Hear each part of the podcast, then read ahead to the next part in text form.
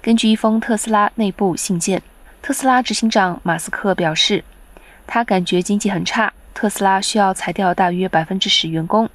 这封主旨为暂停全球所有招聘的电子邮件，已在二号发给特斯拉的主管群。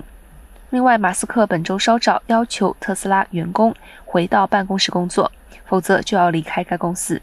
根据特斯拉向监证会提交的数据，截至去年底，该公司及其附属公司员工总数将近十万。马斯克近几个月曾多次在各种场合表示，需要警惕经济衰退风险。